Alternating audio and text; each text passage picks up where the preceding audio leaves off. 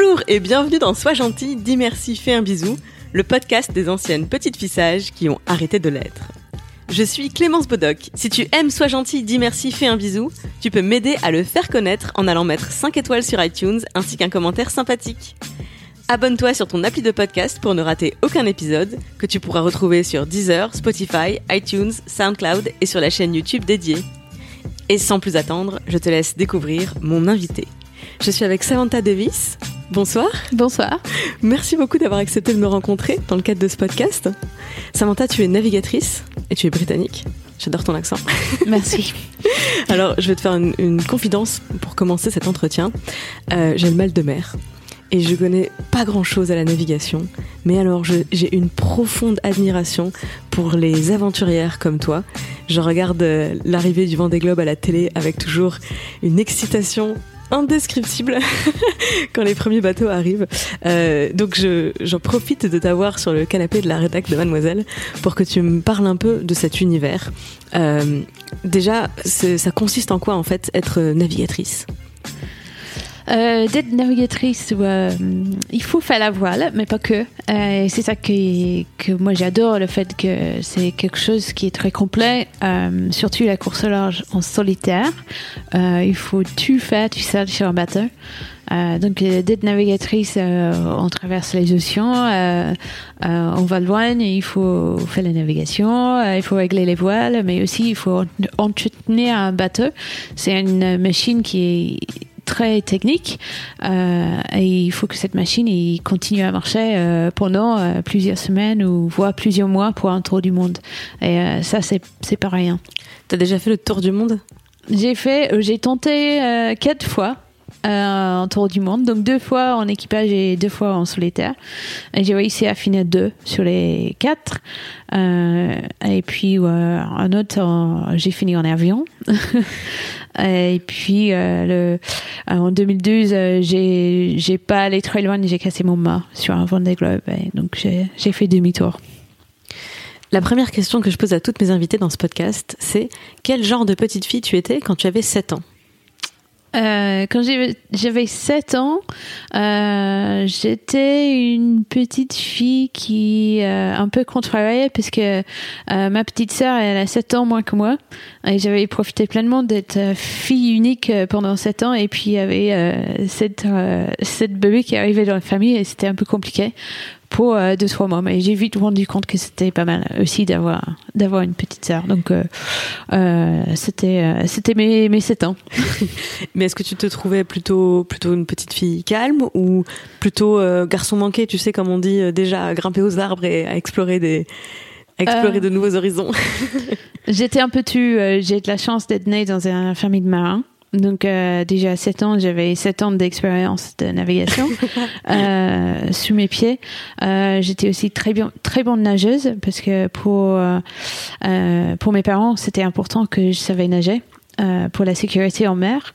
Euh, du coup, euh, oui, j'ai fait pas mal de sport déjà.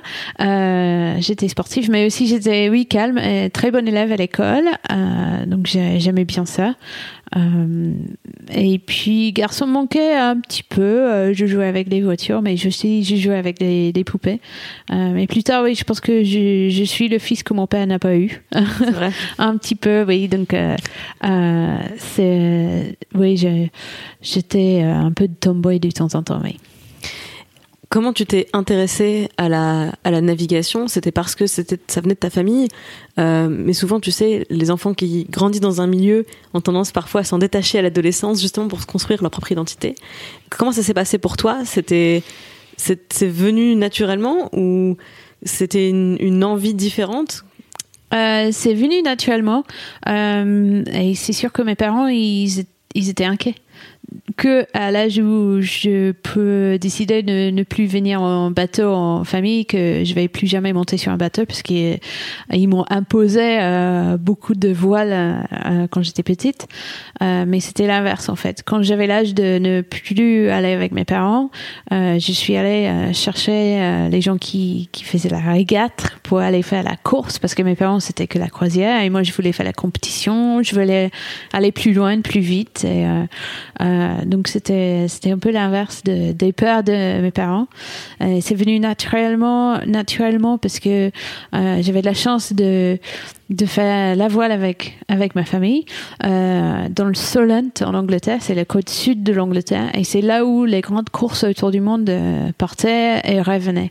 Euh, et puis d'autres grandes courses avec des bateaux très high tech de euh, technologique euh, que moi, en tant que jeune euh, ingénieur, parce que j'ai fait ces études-là, euh, j'avais gardé ces bateaux aussi qui m'ont inspiré.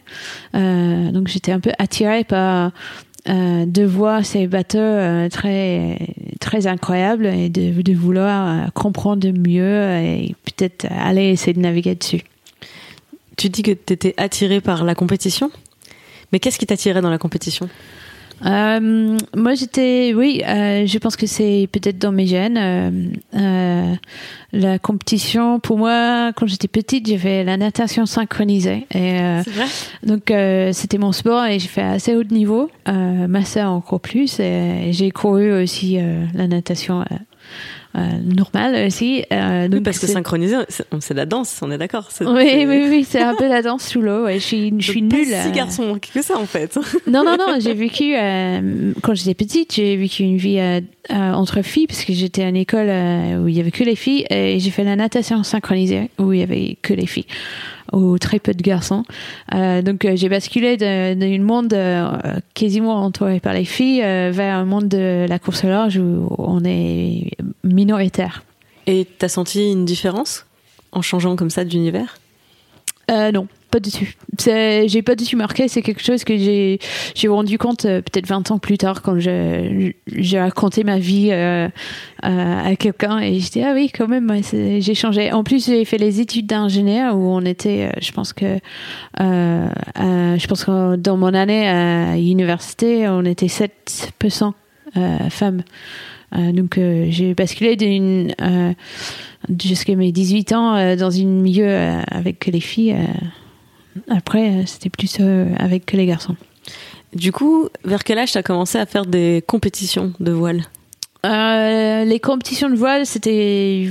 euh, j'ai fait un petit peu pour rigoler euh, avec mes copines euh, quand j'avais 16, euh, 15, 16 ans, euh, mais pas du tout à haut niveau parce que pour moi, la, la natation était mon sport et la voile, c'était la, la- les vacances et la, la famille et le plaisir. Euh, donc, c'était plus euh, vers mes 18 ans quand je, je pouvais partir tout seul, euh, faire les courses au large euh, sur les bateaux des autres, que je commençais à faire des courses, euh, oui, les courses un peu plus importantes. Donc t'as d'abord fait des courses en équipage? Avant d'en faire en solitaire? Oui, j'ai fait beaucoup de courses en équipage. Donc le premier euh, tour du monde, c'était en équipage euh, féminine. On a parti faire un trophée Jules euh, J'avais 22 ans. Je, venais tout juste d'avoir ma, diplôme. Et puis j'étais recrutée dans cet équipage féminine pour faire cette trophée Jules qui est un tour du monde sans escale en équipage. Donc c'était Olivier de Castelsan qui avait le record euh, sur le moment quand on est parti. Parce que la, la compétition est mixte, mais votre équipage, il était 100% féminin. Exactement. Et dans la course là, c'est c'est un sport qui est un des sports uniques où euh, où il n'y a pas de division homme-femme. Donc on court tous euh, dans la même division. Il y a, il y a une un vainqueur. Hein, une vainqueur. Euh, euh, donc il n'y a pas de pas de division et il n'y a pas d'excuse de ne pas gagner si on si si on est femme homme, euh, on peut tous gagner. Parce que, oui, parce que tu expliquais tout à l'heure que il faut gérer tout le bateau. Donc il n'y a pas qu'une question de force physique, pas qu'une question de résistance. Il y a aussi, enfin pas qu'une question de résistance physique en fait. Non, non. euh, actuellement, le, bateau que je navigue, le bateau Initiative Cœur, c'est dans une classe de bateau qui est assez physique quand même. Euh, mais c'est tellement physique que c'est dur pour tout le monde. Et la force qui fait la différence, c'est la force mentale en fait. Et c'est pour ça que euh, moi, je peux et j'ai gagné des courses. euh, euh, donc j'ai fait l'épreuve que c'est possible. Alors je reviens là-dessus sur la force physique d'abord. C'est comment tu peux m'expliquer pourquoi il faut pas la même force physique selon le type de bateau? C'est quoi les différences, euh, les grandes lignes hein, des différences euh, Pourquoi certains bateaux sont plus physiques que d'autres, par exemple? Euh, La taille du bateau, ça, ça peut déterminer si c'est très dur ou pas très dur, parce que les bateaux plus petits, par exemple un bateau de 6 mètres 50, il y a une course assez connue dans le monde de la course au large en solitaire, le mini transat, c'est les petits bateaux de 6 mètres 50. Donc les voiles sont assez petits, on peut tu gérer tu seul. Et donc, les manœuvres sont pas trop dures.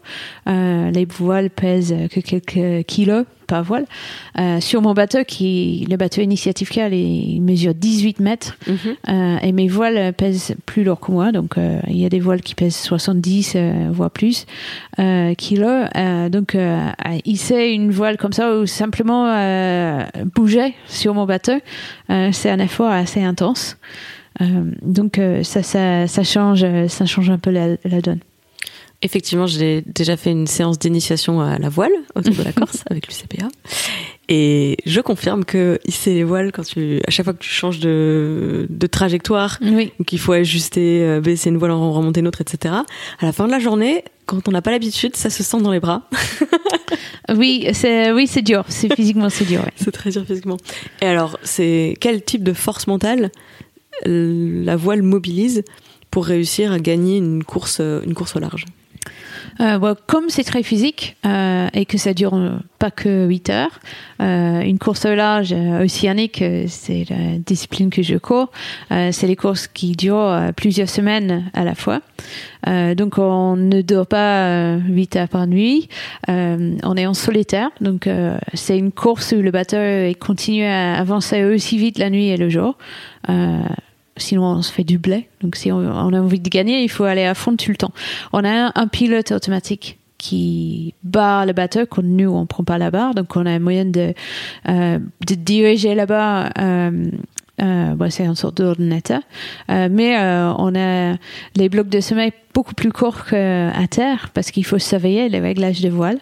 Euh, le vent, il change tout le temps. Euh, on n'a pas envie de rentrer en collision avec un autre bateau ou d'objet. Donc, il, euh, il y a une surveillance permanente pour la performance et pour la sécurité. Donc, ça fait qu'au début, je dors peut-être 15 minutes à la fois.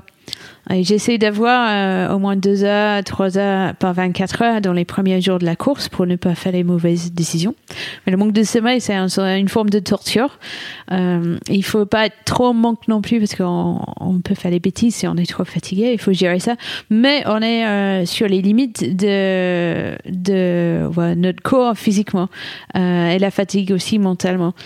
Donc derrière, il faut prendre ces décisions-là. Euh, si on est très cramé euh, et qu'il faut aller manœuvrer et c'est très physique, c'est dur à se motiver. Euh, donc c'est là où la force mentale il peut jouer.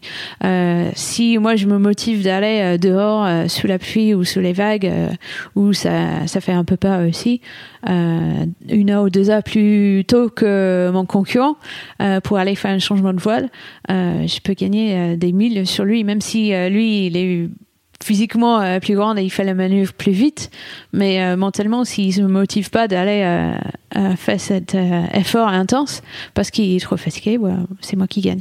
Et c'est là qui, où ouais, on peut faire une différence avec la, la force mentale.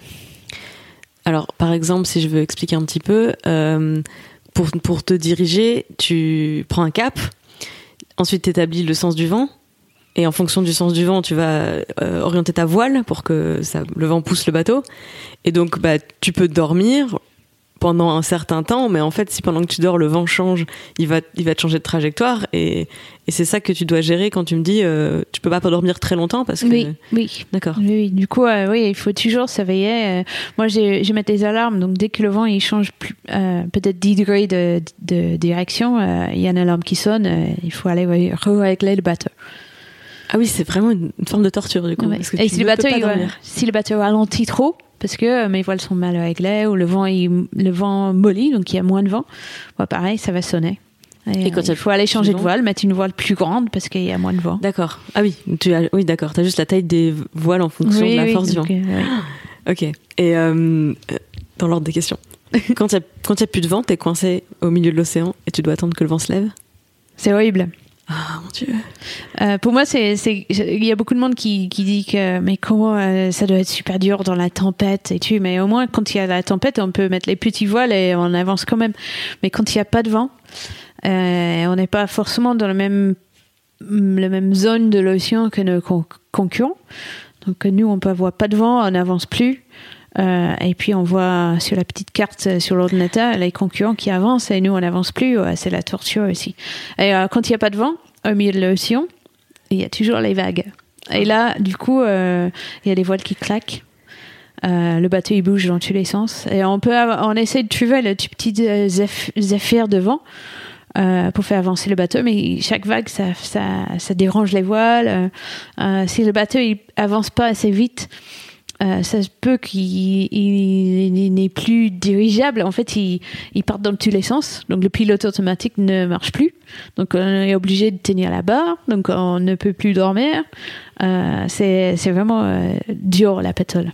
Donc tu ouais, tu préfères la tempête à la mer d'huile. Oui. en plus, je suis anglaise, donc oh, j'ai grandi dans la tempête. Je prendrais ça comme titre, je pense. J'ai grandi dans la tempête. Euh, et c'est quoi le. Tu te souviens le plus longtemps que t'as passé comme ça à attendre que le vent euh, revienne? Euh, pour moi, oui, le, le moment le plus dur, c'était lors du Vendée Globe en 2008, euh, 2009, et j'ai remonté l'Atlantique après. euh, donc, j'étais pas loin de l'arrivée en, en termes de, de en course de trois mois. Je pense que j'étais à plus que deux mois de, de course passée. Et, euh, là, au large du Brésil, il y avait euh, ce pétole euh, qui avançait un peu du- tout doucement avec moi. Et mon concurrent euh, le plus proche, il arrivait derrière avec euh, beaucoup de vent. Et moi, j'étais coincée et j'arrivais plus à traverser cette zone de pétole. Et en plus, on imagine pas de vent, euh, qui fait beau, il y a le soleil au-dessus. Mais là, c'était pétole sous, le- sous les orages, euh, au large de Brésil. Donc, il faisait gris, il y avait la pluie, euh, euh, la mer, euh, beaucoup de vagues, mais pas assez de vent. Euh, des orages, des éclairs. C'était, et je, je restais là, euh, moi, j'avais l'impression que c'était plusieurs semaines, mais c'était plusieurs jours. Ah, quand même plusieurs Mais je jours. pense que j'ai perdu oui, 5 ou 600 000, ce qui est beaucoup euh, euh, euh, coincé dans ce- cette zone. euh. Je me J'arrive. représente pas ce que c'est en, en distance du tout. Donc, ouais, je pense que c'est. Oui, j'ai peut-être perdu deux jours. Deux de, jours, ouais.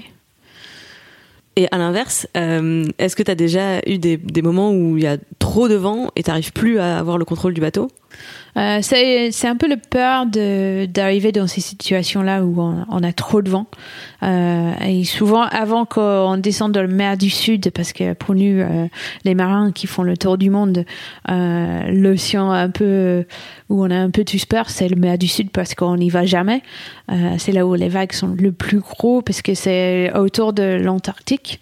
Donc c'est une mer où il n'y a pas de il a pas de continent ou terre qui empêche les vagues à grandir.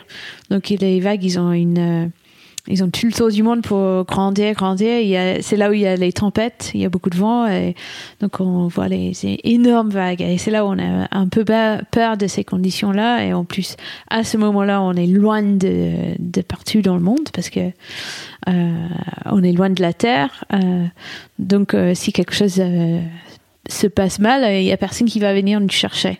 Euh, donc euh, il y a un peu tout ensemble qui fait que des fois on, a peur. Euh, après en réalité ça arrive pour moi ça arrive pas très souvent d'avoir peur de qu'il y a trop de vent que je ne peux plus rien faire Euh, parce que maintenant on a de la chance d'avoir des informations météo. Donc on peut négocier ces zones qui sont vraiment trop dangereuses pour nous euh, pour éviter de, de rentrer dedans. Et, euh, euh, et puis on s'entraîne. Donc euh, moi j'ai de la chance avec mon équipe. je pars avec eux euh, à bord mon bateau. Donc je- on part tous ensemble sur le bateau Initiative K. On va chercher les tempêtes pour que je m'entraîne avec eux. Donc je sais que euh, si je, je peux pousser, essayer de trouver mes limites, les limites du bateau avec mon équipe technique avec moi, parce que je sais qu'on est plusieurs. Si jamais il y a un problème, on peut gérer à plusieurs. Euh, du coup, je pousse un peu plus loin que j'aurais fait tout seul. Euh, c'est comme ça que je peux. Euh, moi, souvent, je me rends compte que mon bateau est capable de faire des choses euh, incroyables, et moi aussi. Et on, on teste notre corps, on teste notre- nos bateaux euh, en entraînement avec nos équipes avec nous et on, comme ça on gagne en confiance on apprend comment gérer les bateaux dans ces conditions là et c'est comme ça on peut partir un peu plus sereine sur les courses sachant que euh, on connaît les limites on connaît les limites des bateaux et puis on peut se se mettre les, les zones. Euh, si le vent est peu plus fort que 50 nœuds euh, je, je ne vais pas et je garde le météo pour ça c'est quelle hauteur une grande vague quand tu parlais des grandes vagues là dans la zone sud Environ, donne-moi une fourchette de hauteur. Euh, ouais, c'est les, on peut aller jusqu'à ouais, plus que 10 mètres de, de vagues, donc c'est plusieurs étages d'immeubles. Euh, donc tu vois plusieurs étages d'immeubles qui t'arrivent dessus Oui, oui, oui. Mais euh, euh oui, c'est assez impressionnant. euh, mais ça n'arrive pas comme ça. C'est le vent qui forcit, les vagues qui grandissent. Et ça arrive doucement. Et souvent, les très grandes vagues, c'est les vagues, heureusement, ils sont très longs aussi. Donc, euh, euh, c'est plus les.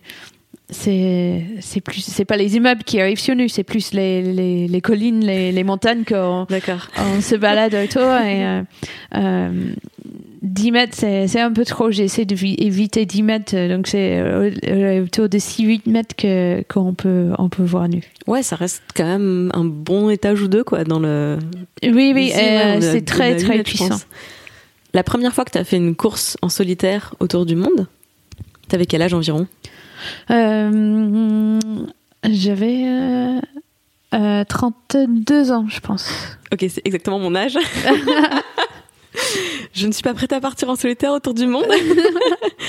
Et toi, qu'est-ce qui t'a fait sentir que c'est tu voulais y aller, tu voulais faire ça?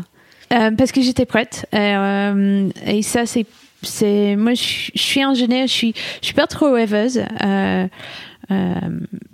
et du coup, je, je voulais jamais faire quelque chose si je me sentais pas capable de faire ça bien. Donc, euh, j'aurais, j'aurais pu être capable de partir à 22 ans et faire un tour du monde, mais euh, j'aurais pas fait bien et j'aurais me fait peur. Et euh, euh, je préfère d'attendre que de m'entraîner, de me préparer, de faire les choses un peu plus raisonnables avant pour gagner l'expérience, pour pouvoir euh, quand je vais, parce qu'on n'y va pas tous les jours non plus, que je vais faire ça bien et je vais être fière de moi et je vais je vais aussi me faire plaisir parce que euh, un tour du monde, c'est, ouais, c'était pour moi en 2008, 95 jours, 3 mois. Euh, et je préférais de partir euh, et, me faire plaisir et profiter de cette expérience que de partir un peu galérer et dire plus jamais je fais ça. Euh, donc c'est moi c'est c'est la façon que je fais les choses. J'y vais pas jusqu'à je me sens prête à faire ça bien. 95 jours pendant lesquels tu ne dors pas.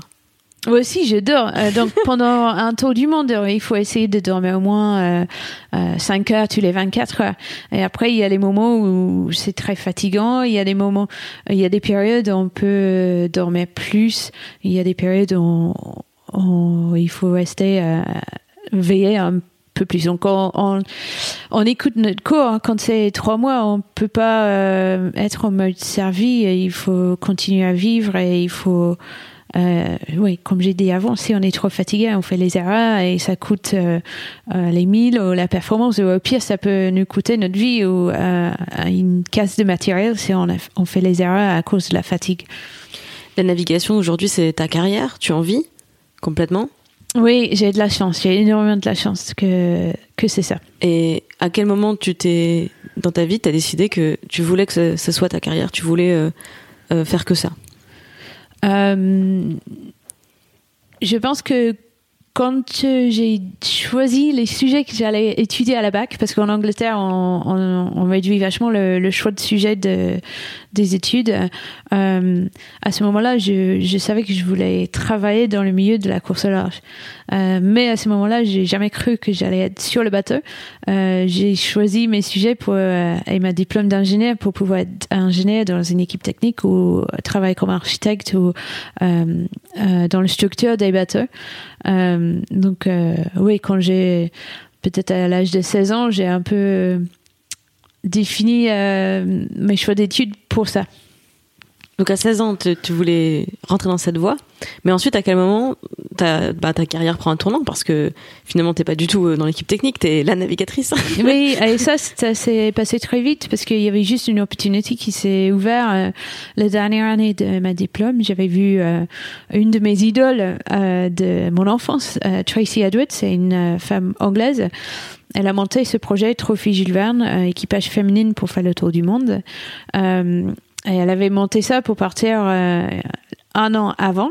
Donc, j'aurais pas pu participer parce que je voulais absolument euh, finir ma diplôme et euh, mettre ça dans la poche parce que c'est très, très bien de l'avoir. Euh, et puis, euh, son projet a duré, il a pris plus de temps à, à mettre en route. Euh, donc, finalement, euh, juste quand j'avais eu ma diplôme, elle cherchait les derniers membres de son équipage. Euh, et puis, euh, c'était un peu de bouche à l'oreille, un peu le réseau euh, des, marins qui, qui a fait qu'elle m'appelait et qu'on m'a proposé de- d'envoyer un CV. Donc, j'ai pas trop cru qu'elle allait me prendre parce que j'avais pas énormément d'expérience de la course océanique. Euh, mais elle m'a pris pour faire un essai en transatlantique de, de New York à l'Angleterre. Euh, et puis, euh, L'entretien d'embauche. On Euh, oui, mon entretien- de l'Atlantique. Ok. et euh, du coup, j'ai raté ma remise de diplôme euh, parce que j'étais au milieu, milieu de l'Atlantique. Euh, et puis, à l'issue de cette première transat, elle m'a proposé un job.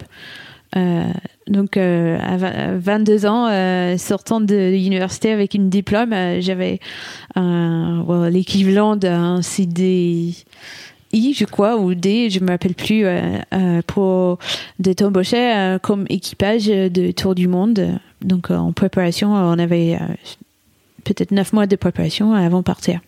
Raconte-moi ta première course océanique au large. La première course océanique, je, c'était une course un peu plus courte, donc dans la Manche, euh, et c'était une course entre l'Angleterre et la France. Et- Ok, arrête de me raconter, ça va m'énerver. J'avais, euh, en fait, j'avais là, mes parents avaient un bateau, mais ils, ils ne faisaient jamais la course. Et moi, je voulais faire la compétition. Donc, j'ai, j'ai fait le tournée du ponton de, de Petite Marina où il était garé le bateau familial parce qu'il y avait des bateaux qui, qui faisaient des régates de dimanche et euh, je me suis vendue euh, aux gens que je connaissais pas. Mais j'avais vu qu'ils partaient tous les week-ends à faire des régates. Donc j'ai un peu frappé sur toutes les portes de, de bateaux euh, pour essayer d'avoir l'expérience. Et euh, il y avait une famille qui était très gentille, qui euh, qui m'ont pris, sachant que j'avais jamais fait de régate. Donc ils m'ont pris et ils m'ont tout appris à, faire la régate et à faire les certaines jobs sur les bateaux. Pour j'ai fait mes premières courses avec eux, avec cette famille. J'ai des souvenirs toujours. On a même gagné les courses. T'avais quel âge? Euh, je pense que j'avais 18, 19 ans. Ah, d'accord. Et ta, alors ta première course en solitaire, c'était quoi? C'était Ma première course en solitaire, c'était le mini transat. Euh, donc c'est une course, euh, j'ai parlé de ces fameuses bateaux de 6 mètres 50. Euh, et c'est une course transatlantique et c'est génial comme première course. Donc pour toutes, euh, euh, toutes les filles qui écoutent, c'est si vous voulez lancer dans la course au large en solitaire ou en équipage réduit, euh, il faut aller regarder la, la classe, la mini transat, la classe des bateaux de 6 mètres 50. Euh, et c'est un transat en solitaire, un peu à l'ancienne. On a le droit au GPS, mais pas trop de- d'ordinateur ou la haute technologie, donc ça coûte pas super cher. C'est des bateaux de 6 mètres 50, donc on peut tout faire tout seul, ou avec des potes, ou avec le soutien. Moi, j'ai fait avec le soutien de ma famille. Euh, euh, et j'ai trouvé un petit partenaire pour financer le projet. Euh, donc j'ai traversé de La Rochelle à Salvador de Bahia au Brésil en solitaire. J'avais 26 ans. On avait, euh, on a fait ça en deux escales euh, avec une escale aux îles Canaries. T'as mis combien de temps pour la traverser? En tout, euh, je pense que la première étape, euh, j'ai dû mettre euh, un peu plus que deux semaines pour aller aux îles Canaries. Et puis le deuxième étape, trois semaines. Donc en tout, je pense à peu près cinq semaines de, de navigation en solitaire. Est-ce que il y a un moment pendant tes courses, pendant tes traversées, où tu t'es déjà fait peur? Euh, oui, oui, oui. Euh, beaucoup de moments où j'ai peur, euh, mais la peur, et je pense que c'est quelque chose qui, qui sert à quelque chose. Et le peur, ça nous aide à, faire ce qu'il faut faire dans ces situations dangereuses. Un peu comme, ouais, c'est un peu le même que l'instinct de survie. Donc je crois bien en ça. Donc moi j'ai peur d'avoir peur parce que je sais que quand j'ai peur, je vais faire avoir le- les bonnes réactions. Euh, et euh, si j'ai peur d'avoir peur, il faut pas faire ce que je fais. Euh, donc c'est c'est ça, il faut faut jamais avoir peur d'avoir peur. Il faut dire ouais, je vais avoir peur, mais je vais bien gérer ces moments-là. Et ces moments-là va pas m'empêcher à, à faire ma course. Et plutôt l'inverse, ça ça, ça m'aide à avancer. Euh, après, j'ai eu donc euh, ça c'est moi tout seul sur mon bateau. euh, on fait beaucoup de stages de servi, euh, c'est navigation où, avec mon équipe technique. donc je, je vais me je vais me faire peur avec avec mon équipe avec moi. Et comme ça, quand je sais quand quand j'ai peur tout seul, j'aurai ces souvenirs de mes entraînements et ça me donne confiance de de faire d'avoir les bonnes réactions et de bien gérer chaque situation. Euh, et peut-être le plus peur que j'ai eu, euh, c'était en équipage. Euh, donc, j'ai fait le Volvo Ocean Race, une course autour du monde en 2014-2015. J'étais le skipper, donc j'étais le chef du bateau.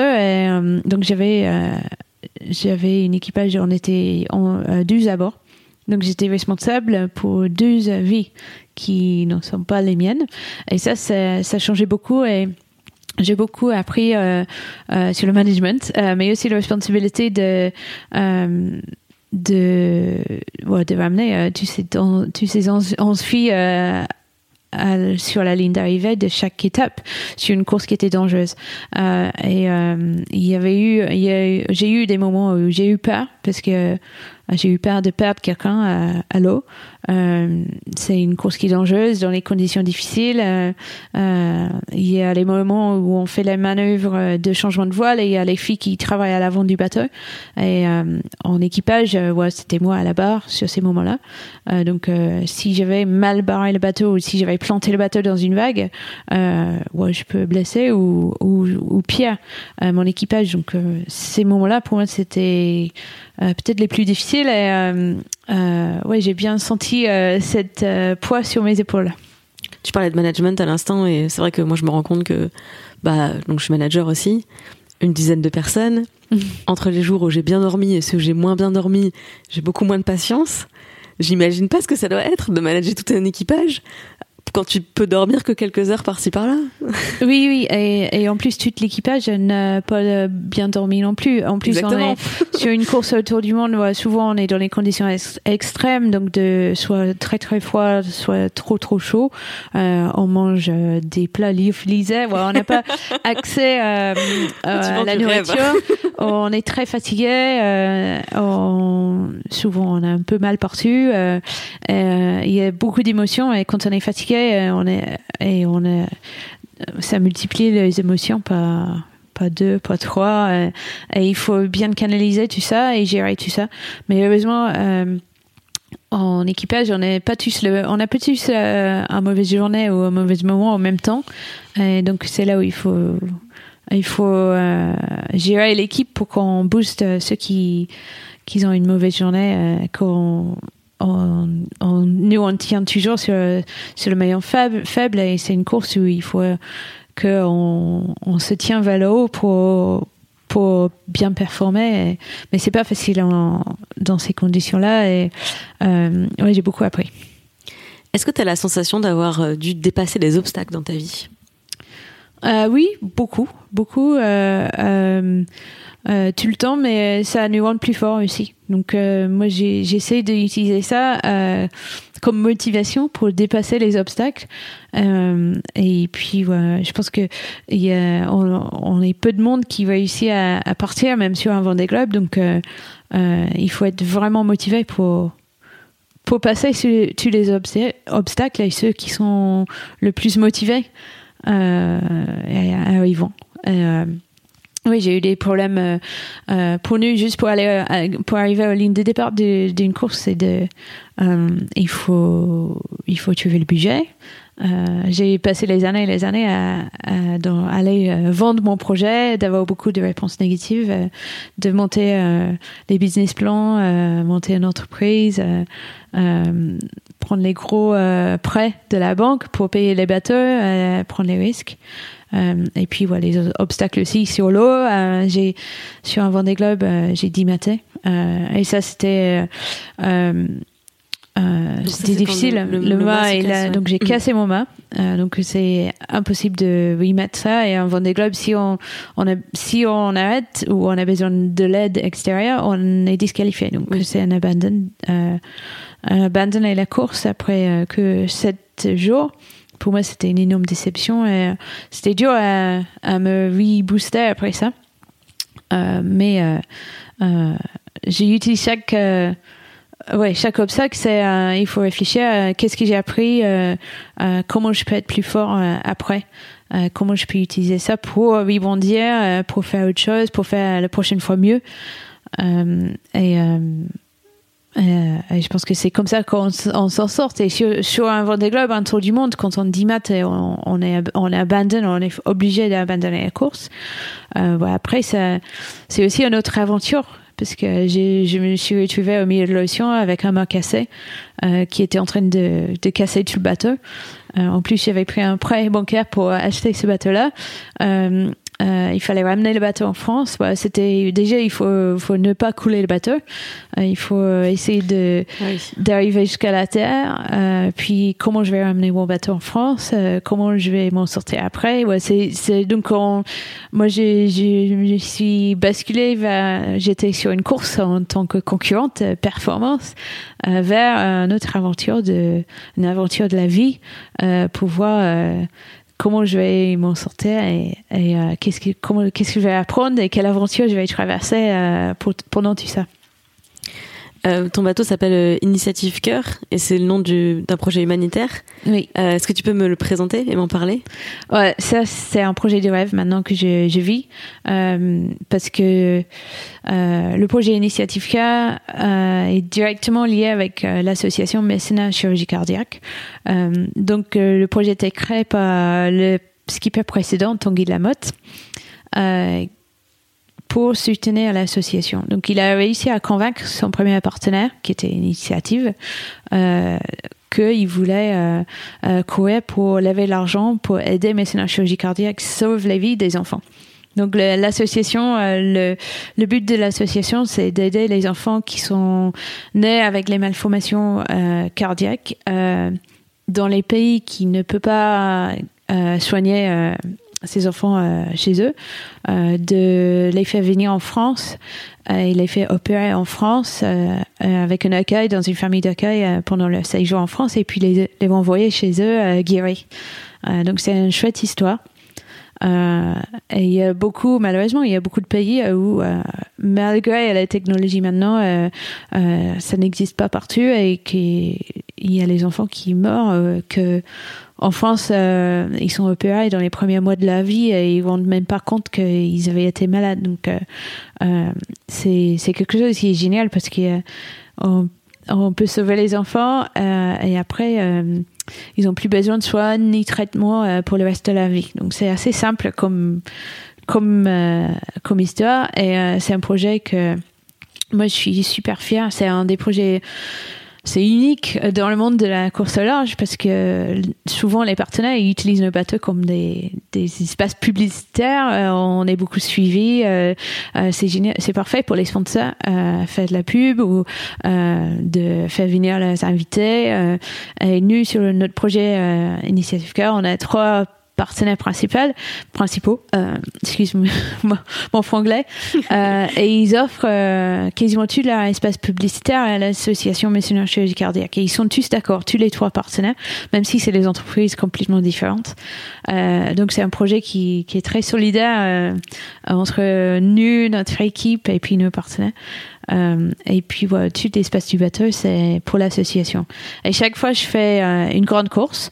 on fait une campagne sur les réseaux sociaux pour essayer de sauver le maximum d'enfants. Donc, on se mettre un objectif de nombre d'enfants à sauver, sachant que pour sauver un enfant en France, c'est à peu près 12 000 euros. Mhm. Euh, et puis on lance sur les réseaux sociaux. Et le deal avec nos partenaires, c'est que chaque euh, nouveau clic ou chaque nouveau like sur les réseaux, euh, les partenaires ils donnent un euro. Donc le public peut m'aider à lever plus d'argent sans payer eux-mêmes, simplement en cliquant, en, devenu, en devenir fan du projet et à partager avec tout, leur réseau aussi. et puis c'est nos partenaires qui donnent l'argent. Et oui, Esther, Esther Meunier, euh, qui travaille chez Mademoiselle, euh, était venue passer euh, une journée, je crois, avec toi sur le, sur le bateau pour t'interviewer, pour présenter l'association. Et à ce moment-là, on avait effectivement relayé la campagne d'initiative. Oui, merci. qu'on a du clic. merci beaucoup parce que vous, mademoiselle, vous êtes très forte dans les réseaux sociaux, donc ça, ça a bien marché. C'est grâce aux lectrices, c'est grâce aux lectrices, aux auditrices qui nous écoutent. Donc merci à vous qui nous écoutez. et du coup, la prochaine fois qu'il y a de nouveau une campagne euh, où on peut vous aider, où on peut vous ramener du, du, du clic et du like. On remettra euh, tous les liens pour que tout le monde puisse venir euh, soutenir l'association. Et ça va être dans pas longtemps, parce que la prochaine course, c'est la route de Durham. Une course qui est très connue en France, donc je suis fière de, pouvoir partir. et cette année, avec, j'ai participé à une mission médicale avec Mécénat Chirurgie Cardiaque. J'étais bénévole, on est allé en Afrique, au Burundi. J'ai passé cinq jours dans un hôpital là-bas. Euh, qui m'a convaincu qu'il faut jamais être malade là-bas. Euh, c'est pas du tout pareil que les hôpitaux ici en France. Euh, on a vu 125 enfants euh, pendant les cinq jours, il y avait un cardiologue euh, bénévole de France qui est venu, euh, et puis avec les gens de l'association de mécénat, on a vu, moi j'ai appris comment faire les électrocardiogrammes et les enquêtes sociaux pour toutes les familles. et, on a vu des nouveaux enfants qui qui, pourraient bénéficier être opérés. Et déjà, je pense qu'il y a déjà quatre ou cinq qui, depuis, qui sont sauvés. donc, il y avait une petite fille, Marie, que j'ai rencontrée là-bas. Euh, et on a filmé. Et en fait, elle est même pas venue du Burundi. Elle avait traversé deux pays. Elle est venue du Congo avec sa grand-mère. Euh, C'était à peu près. Euh, un, on allait retour. Je pense qu'ils ont mis deux jours et demi euh, pour venir. Euh, c'était sa dernière chance d'être sauvée. Et et elle, elle, pouvait, elle pouvait être opérée. Euh, elle est venue en France, donc on a filmé. Euh, on s'est invité chez sa grande tante parce qu'elle elle dormait, euh, elle était logée chez la famille euh, Bujumbura. Et euh, on a demandé si on pouvait venir filmer chez elle. Euh, donc on a on a fait un petit tournage euh, pour raconter toute l'histoire de Mireille euh, depuis le jour que je l'ai rencontrée, qu'elle était habillée en princesse. elle savait pas si si elle on pouvait faire quelque chose. On a rendu compte que oui. Et puis euh, j'étais là à l'aéroport quand elle est arrivée en France avec euh, son convoyeur Georges, qui, qui l'a emmené avec Aviation sans frontières. Et puis euh, on l'a suivi toute l'opération de Mireille avec Régine, la chirurgienne, donc une femme en plus, chirurgienne qui est opérée à Paris. Et euh, donc Mireille, elle est guérie, elle est venue visiter mon bateau en plus. Euh, et tout cette film-là, on va partager pendant la route de Rome euh, pour toutes les lectrices qui, qui s'intéressent à voir ça. Et on espère que ça va aider à récolter encore plus de dons. La route du Rhum, ça commence quand? Ça commence le 4 novembre. C'est vraiment très bientôt. J'espère que je diffuserai cet épisode juste euh, au départ de au départ de la course. Comme ça, on pourra te suivre. Euh, ben, je pense qu'on peut te suivre en, direct ta progression. Oui, oui, oui. Je vais je, je, vais être motivée parce que le plus que je partage, euh, le plus j'ai des fans et le plus que on va gagner de l'argent pour l'association. Super, on va faire ça alors. Euh, on arrive dans les questions de la fin de cet entretien. Les questions que je pose en général à mes invités. Euh, c'est quoi le pire conseil qu'on t'ait donné dans la vie? Le pire conseil, c'était tous les conseils euh, quand je suis devenue maman. Tous les conseils, euh, comment il faut faire, comment faire ci, fait ça euh, quand on devient maman. Et, et à côté de ça, le meilleur conseil, c'était de ne pas écouter un seul conseil des autres quand tu deviens maman et écoute toi-même. Totalement hors sujet de, de voir le ni mais voilà. Mais donc, t'as des enfants? J'ai un enfant, Un oui, j'ai un, un fils euh, qui a 7 ans. Et ton compagnon, il est aussi navigateur? Oui, Et vous partez parfois en course euh, en même temps? Oui, on s'est on rencontrés, on était concurrents. Et, euh, et maintenant, à nouveau, on est concurrents et on a un enfant. Euh, donc la logistique familiale est très compliquée. Mais c'est, moi, je suis assez fière déjà d'être maman et d'être athlète de haut niveau et, ou même d'avoir une carrière. En étant maman, euh, j'espère que je peux être la preuve. euh, euh, je sais que vous avez beaucoup de jeunes lectrices. euh, je suis assez à fond pour dire que c'est possible parce que c'est les questions que je me suis posées quand j'étais plus jeune. Je dis ouais, j'ai envie de naviguer, j'ai envie d'avoir une carrière. Est-ce que c'est possible? Donc oui, c'est possible. Il faut être organisé, mais si on est motivé, tout est possible. Mais maintenant, oui, avec mon mari. Euh, on part, euh, on est concurrents, on fait les mêmes courses. Donc euh, l'organisation est un peu compliquée, mais on a un super réseau autour de nous, entre les, les amis, les familles et, et une nunu, euh, on y arrive. Il y a de plus en plus, je trouve, d'athlètes qui font cette démonstration que c'est possible. Oui. Et Serena Williams, l'année dernière en tennis, Oui, c'est oui. aussi, moi, ça m'a fait prendre conscience que, ah, mais en fait, si vous y arrivez à ce niveau-là d'exigence, de performance, de contrainte, je pense que on est nombreux à pouvoir y arriver. Personne dit que c'est facile, mais on dit que c'est possible. Mais en fait, quand on devient maman, on- moi j'ai- appris ça parce que j'étais pas trop à fond. euh, je suis pas. euh, euh, je suis. Ouais, j'ai fait toutes les conneries. Je pense qu'on peut faire quand on devient maman. On comprend rien. on a il dit ouais, tu vas comprendre tu les cris de ton bébé. Ils vont ils vont te dire ce que c'est. Moi, j'ai rien compris. Euh, mais euh, en même temps, on apprend plein de choses. On devient dix fois plus efficace. Donc, on arrive à faire euh, 200% de plus en- dans une journée quand on devient maman. Donc, on est beaucoup plus organisé. Euh, du coup, c'est facile à euh, c'est facile à faire euh, et l'enfant et la carrière, ça c'est sûr. Euh, et puis, euh, euh, en tant qu'athlète, en fait, quand on devient maman, ouais, notre corps il change beaucoup. Et on a envie que ça, revienne vite pour qu'on peut partir à faire du sport. Euh, et on apprend à écouter euh, le corps. Et pour moi, euh, sur un bateau, sur une course d'endurance, c'est hyper important. Je pense que c'est une, force ou peut-être un avantage d'être une femme et être une maman sur le côté d'endurance et de, gestion de, de cours d'athlète. Je profite de cette expérience. Est-ce que tu as un regret dans ta carrière ou dans ta vie? Euh, euh, j'ai. Est-ce que j'ai un regret? Non, non, j'ai pas de regret. Euh, Peut-être le seul, euh, le seul question que je me suis dit, c'est toujours sur le même sujet de maman et d'avoir les enfants. J'ai un enfant et j'aimerais bien, j'aurais aimé qu'il il avait un petit frère ou ça, et pour ouais, il a pas. Donc euh, ça c'est la vie et la nat- nature. Euh, mais actuellement, euh, au début c'était un regret. Maintenant, euh, je suis plutôt contente parce que c'est plus facile avec ce que moi je fais et mon mari on fait, à faire garder un enfant que deux. Donc c'est un regret avec. donc il y a toujours des des comment on dit en anglais que chaque nuage a une. Silver lining. exactly. Ok. Je sais pas comment dire en français. c'est quoi ta plus grande fierté? Actuellement, euh, ma plus grande fierté, euh, euh, j'ai plusieurs.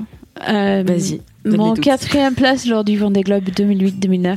Euh, je suis super fière de ça, je, je suis toujours. Euh, de gagner l'étape du Volvo Ocean Race qui arrivait à Lorient avec mon équipage féminine. C'était la première, première fois de, une équipage féminine gagne une étape euh, euh, surtout en scratch du Volvo Ocean Race. Et puis euh, d'être maman. Bien, merci beaucoup Samantha Davis. C'était Mhm. un plaisir de t'accueillir chez Mademoiselle au micro de Sois gentil, dis merci, fais un bisou. Euh, et on te suivra pendant la route du Rhum. Et je te souhaite de gagner, tout simplement. Merci. Merci beaucoup. Sois gentil, dis merci, fais un bisou. C'est fini pour aujourd'hui. Rendez-vous jeudi prochain pour un nouvel épisode et une nouvelle femme fantastique à découvrir sous un nouveau jour. Tu peux t'abonner sur ton appli de podcast, bien sûr, et ça m'aide énormément à faire connaître ce programme si tu en profites pour aller mettre 5 étoiles sur iTunes et un commentaire enthousiaste. Tu peux également faire découvrir ce podcast à tes amis par Deezer, Spotify, SoundCloud ou la chaîne YouTube dédiée, ou encore sur mademoiselle.com où les épisodes paraissent chaque jeudi. Ton soutien est précieux, alors merci sincèrement d'avoir écouté jusqu'au bout. Merci pour les commentaires et les étoiles.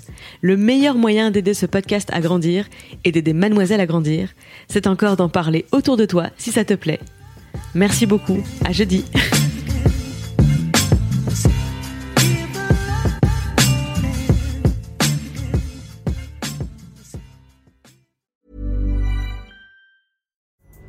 Pulling up to Mickey D's just for drinks?